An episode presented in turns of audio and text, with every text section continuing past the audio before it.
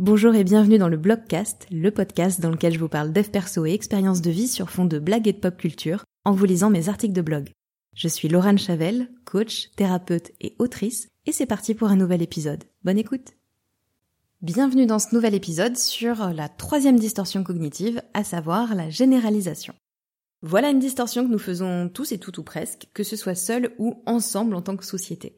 Il y a fort à parier que vous la connaissez déjà sans pourtant avoir conscience du mécanisme qu'il y a derrière. Généraliser, ça vous paraît même sûrement parfaitement normal. Regardons de plus près ce dont il s'agit. Si c'est vrai une fois, ce sera toujours vrai. Généraliser, ça veut dire qu'on part d'une information et qu'on en fait une vérité générale. En d'autres termes, c'est la tendance à conclure que si un événement s'est produit une ou plusieurs fois, alors il se reproduira toujours de la même manière. Comme je vous disais dans un post Instagram, alors cet article date de euh, mars 2020, donc autant vous dire que je n'ai aucune idée de quel post Instagram je parle, mais ce n'est pas grave. Euh, cette distorsion, eh bien, elle est à la base euh, du racisme, de l'homophobie et des discriminations générales. Elle va nous pousser à stigmatiser jusqu'à des populations entières.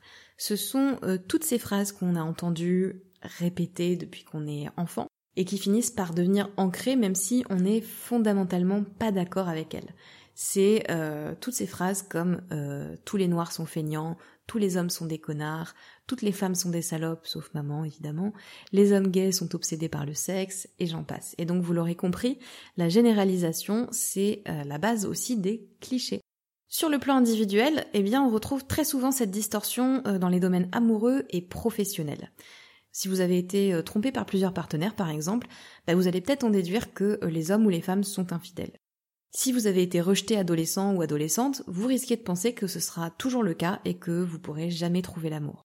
Mais ça fonctionne aussi dans l'autre sens. Si vous avez jamais connu d'échec, par exemple, bah, vous risquez de penser que vous pouvez que réussir. Et ça, c'est pas toujours un bon plan. Comme d'habitude, maintenant que je vous ai expliqué un petit peu plus ce qu'était cette distorsion, je vais vous donner des exemples précis de la vie courante. Tous les sont Je me meume très bien, je sais. Tonton Gérard est allé une fois quatre jours au Vietnam pour le travail. Peu renseigné sur les us et coutumes du pays, il a trouvé les Vietnamiens qu'il a croisés euh, sales et peu sympathiques. À partir de là, il va dire à tout va des phrases comme Tu vas en Corée? Fais gaffe parce que les Asiatiques ils sont vraiment impolis et dégueulasses, tu vas voir.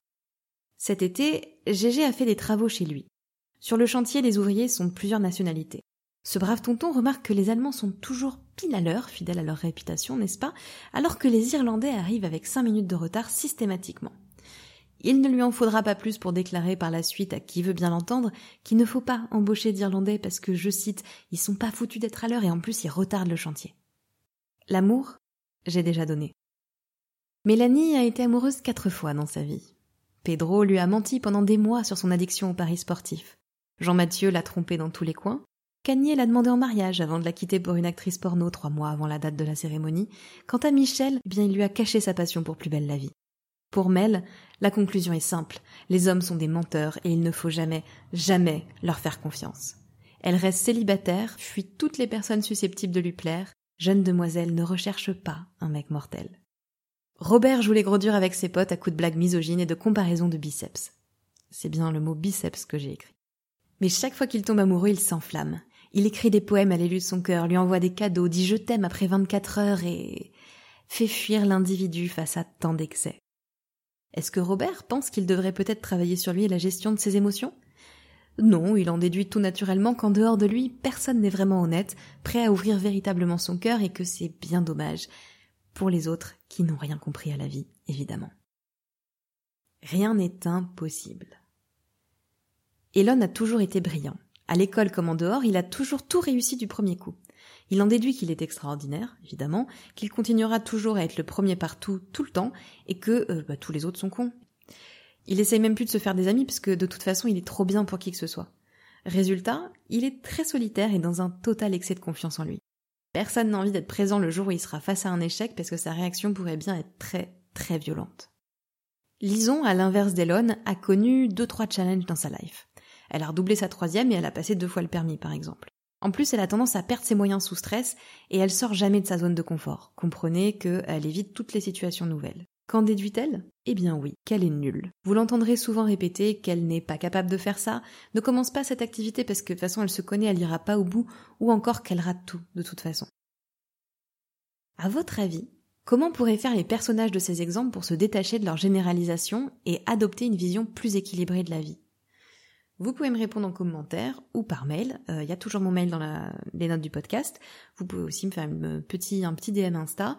Et euh, comme d'habitude, eh je partagerai vos réponses en story en expliquant pourquoi ça fonctionne ou pourquoi ça fonctionne pas. Et comme d'habitude également, si vous avez envie de faire une réponse qui est juste drôle, je prends aussi parce que rire, ça fait du bien. Rappelons-le de temps en temps. Merci d'avoir écouté cet épisode, j'espère qu'il vous a plu. Si c'est le cas, n'hésitez pas à vous abonner au podcast et à me laisser un commentaire ou 5 étoiles sur Apple Podcast. Vous pouvez aussi le partager à une ou plusieurs personnes que cet épisode pourrait intéresser. Et puis euh, rejoignez-moi sur Insta si le cœur vous en dit, at lochavel, L-O-C-H-A-V-E-L. C'est aussi dans la description hein, si besoin. Merci et à la semaine prochaine.